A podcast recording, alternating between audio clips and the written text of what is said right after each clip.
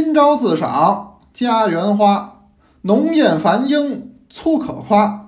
外见山坡俱不至，紫园仙客共烹茶。大家好，我是杨多杰，今天是二零二一年三月二十二号，欢迎您收听天天多聊茶。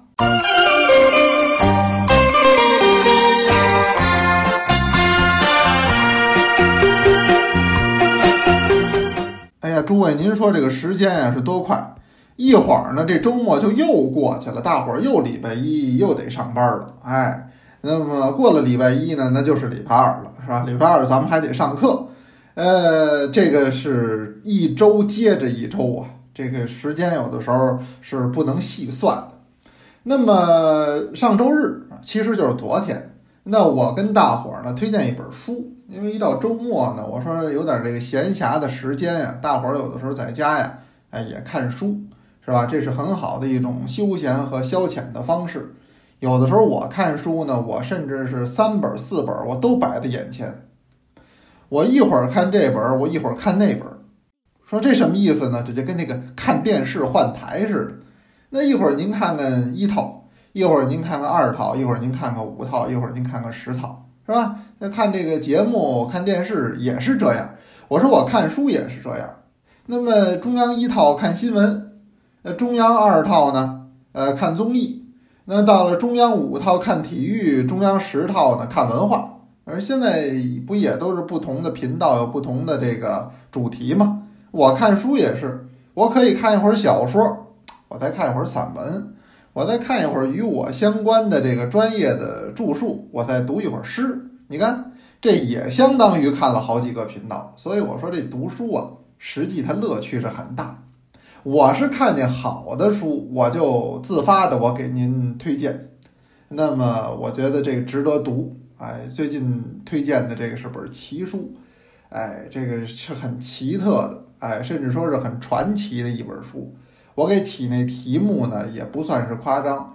我说这本书啊，在海外汉学界的这个影响力，实际就堪比冈仓天心的那个《茶之书》。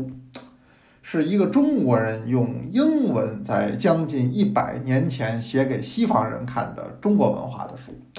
您回头啊，您找昨天的文章，您去读，我就不在这儿多说了。啊，包括昨天天天多聊茶聊的也是这事儿。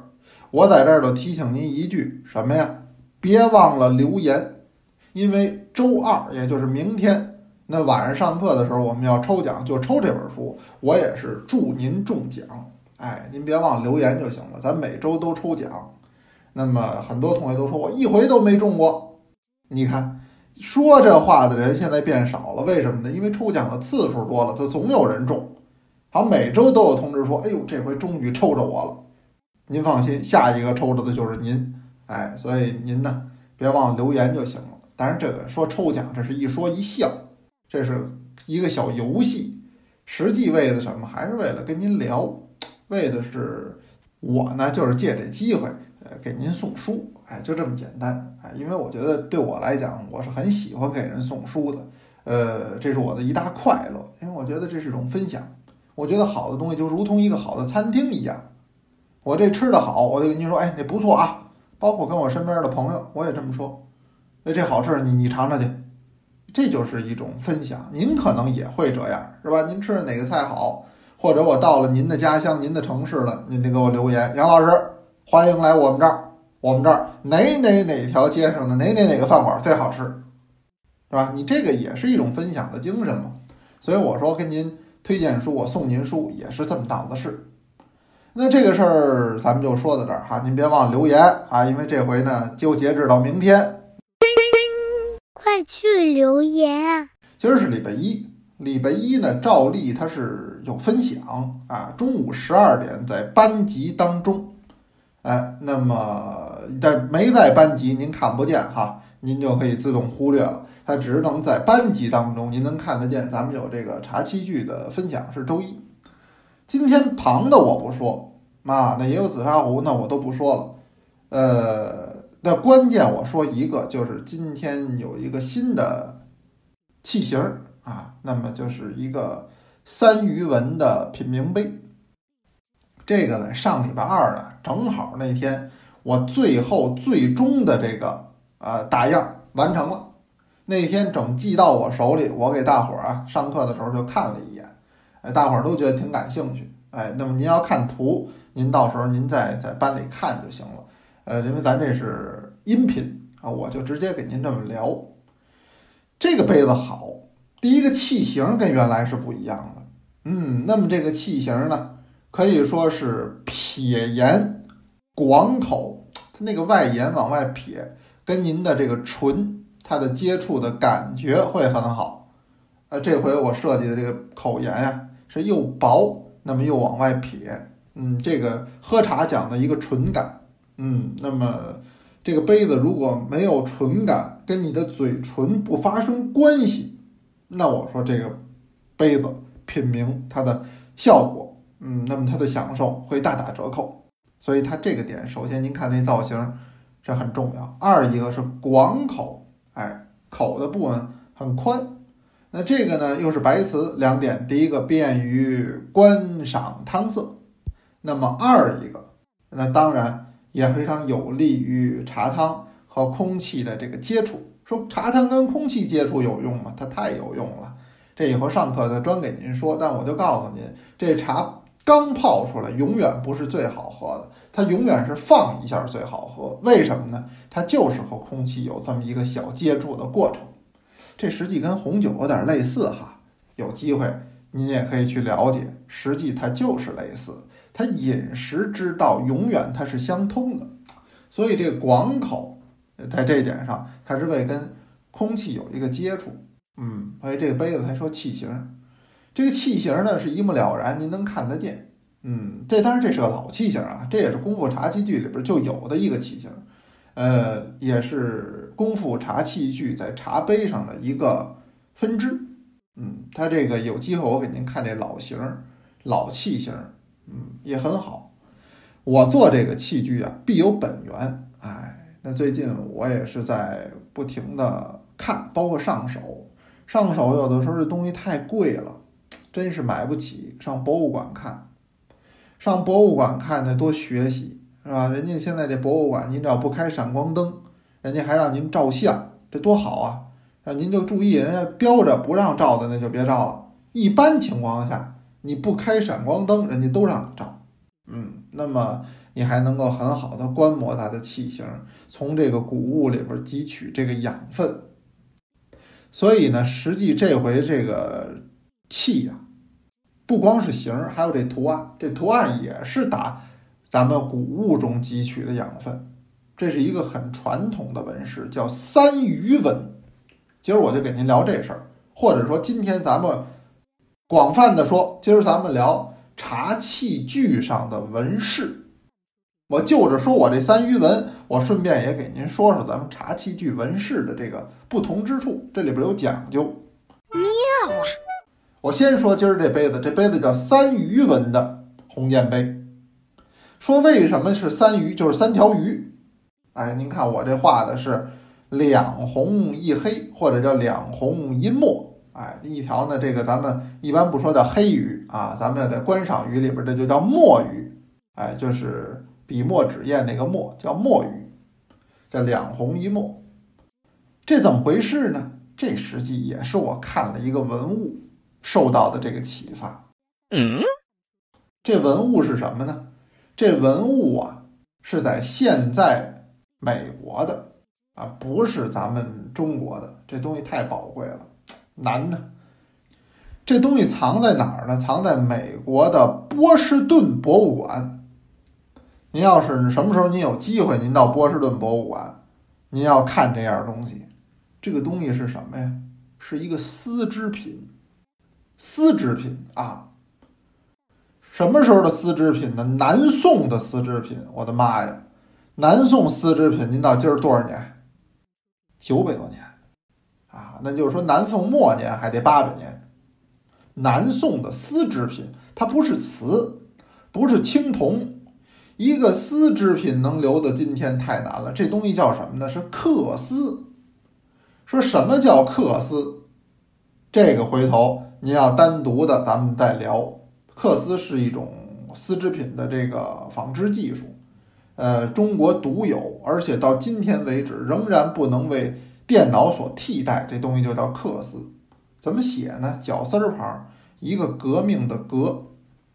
说这什么叫缂丝？我简单跟您说，以后有机会我再细说啊。缂丝，呃，您知道刺绣不知道？而刺绣我知道，我们还老玩那十字绣呢。哎，对十字绣不就是刺绣的一种吗？就是说没有人那么的复杂而已了。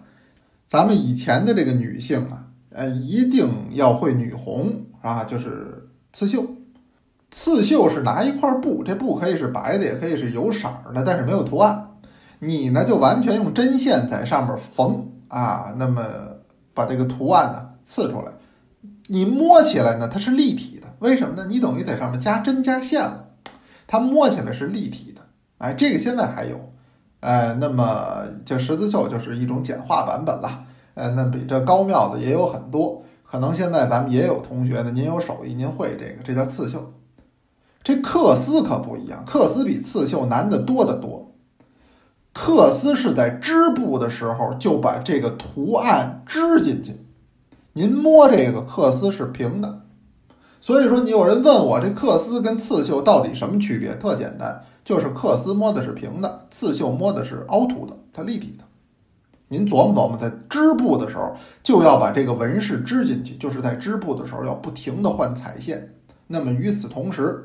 又要把这个图案设计好，用克丝的技术是可以直接织出一幅古画的。Oh my god！这个我说的这件文物，就这三鱼的这文物，就是在美国波士顿博物馆无价之宝，南宋的一幅克丝三鱼图。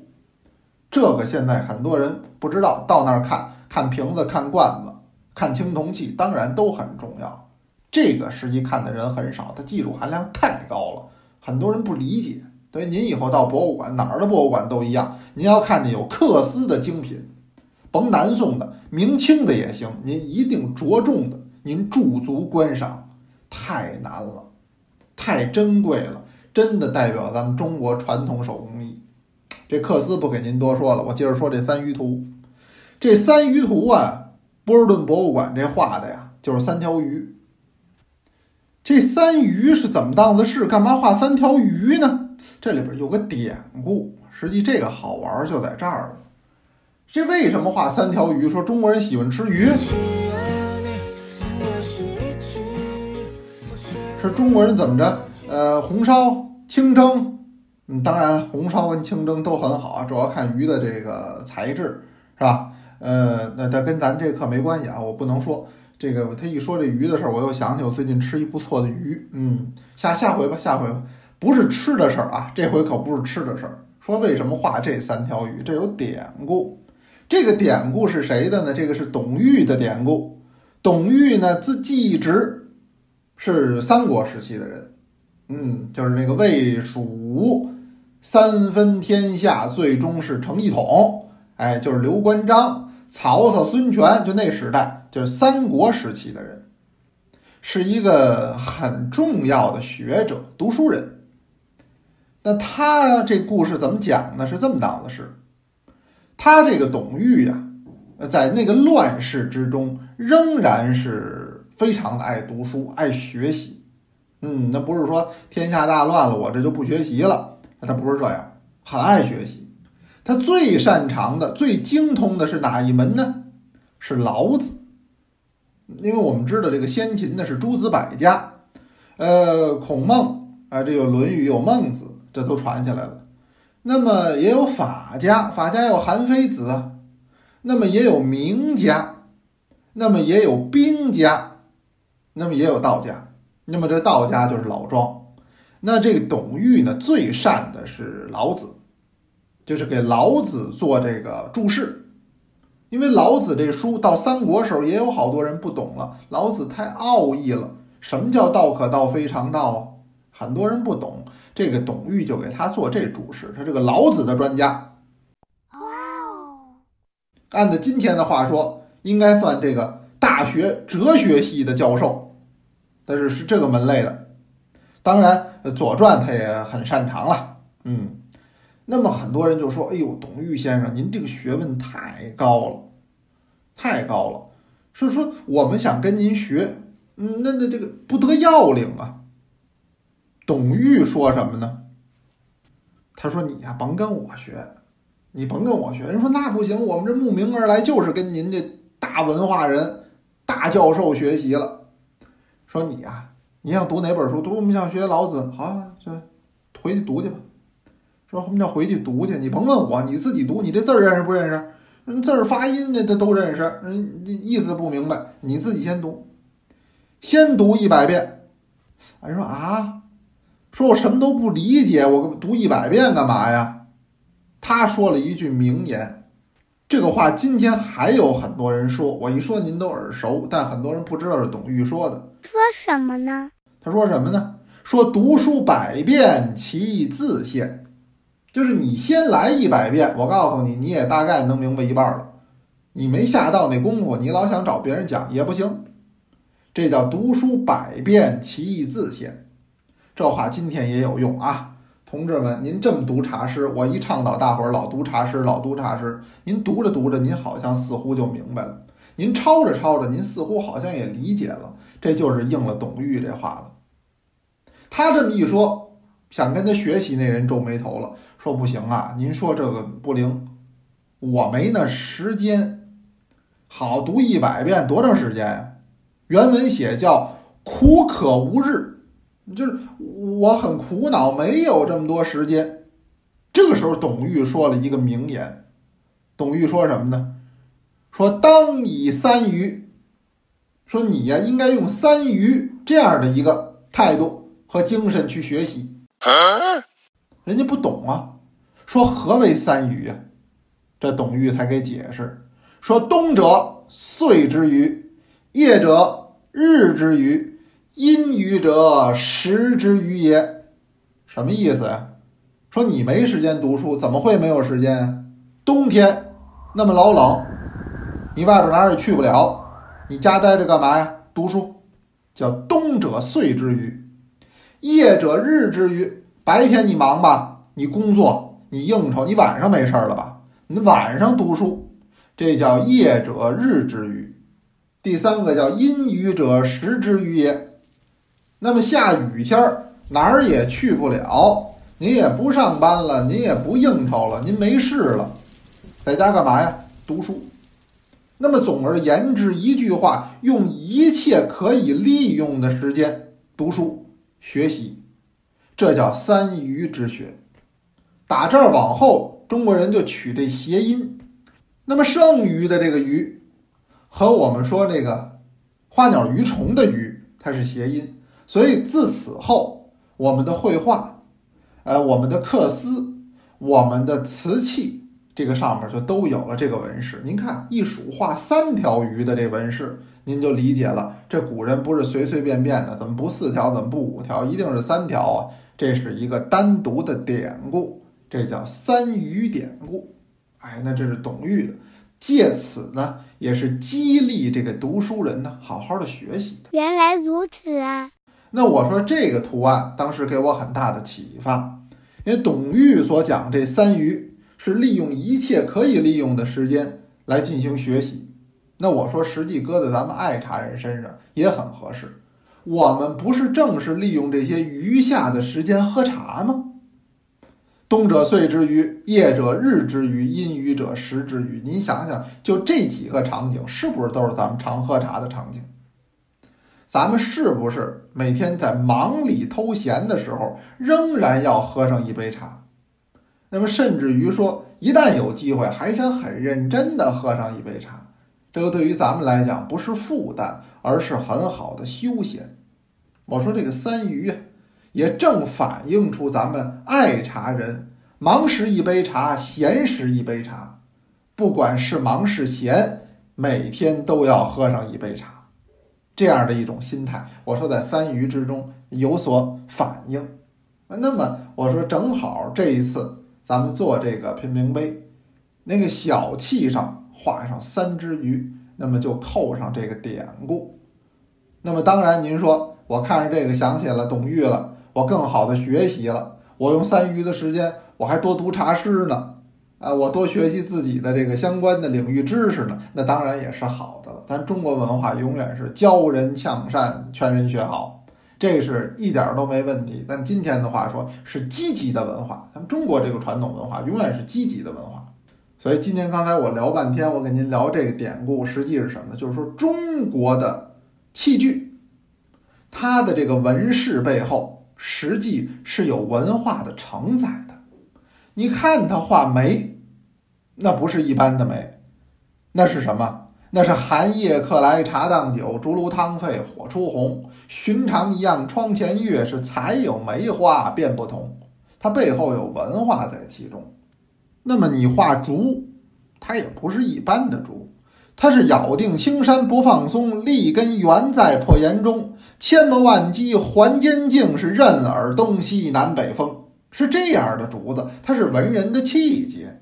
所以您看，咱们中国的这个纹饰背后啊，尤其是在器具上，日常用的器具上，包括茶器具上，它的这个纹饰背后，实际是一种文化的体现。它当然兼具了审美了。那么您看着它，不懂的人，哪怕是外国人，你瞧出美感来了。那么这高超的技艺、艺术的表现。色彩的搭配，这都没问题。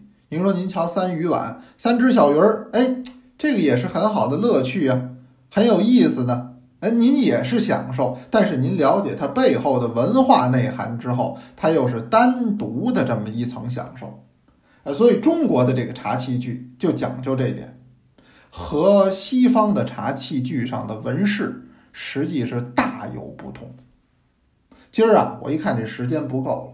下回再说，我接着给您聊什么呢？聊那个西方的茶器具上，它的那个纹饰，那跟咱们不一样。人家不画这个，人能画鱼吗？啊，不能。人家画竹子吗？很少。他们画什么，是吧？或者他们用什么纹饰来装点他们的茶器具，又为了是什么？这是不一样的。所以您好多人说愿意听我讲茶器具，这又是一单独的门类。您那日本茶器具上用什么纹饰，它也是不一样。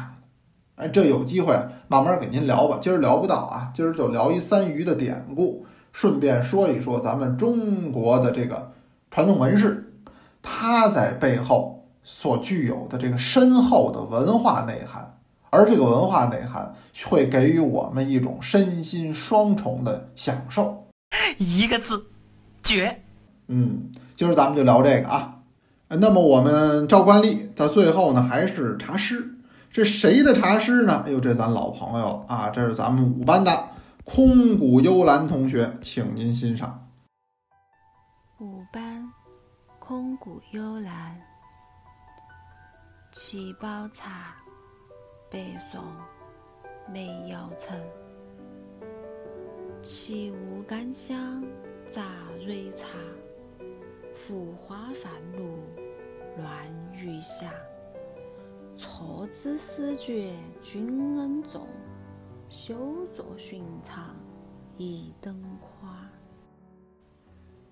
这是我跟空谷幽兰约稿啊，他来给我读茶诗，我也非常欢迎他将这个茶诗的阅读进行到底，将这个贵阳话的普及和推广进行到底，那别有一番风味，很好听。要我觉得是很好听，呃，您觉得怎么样？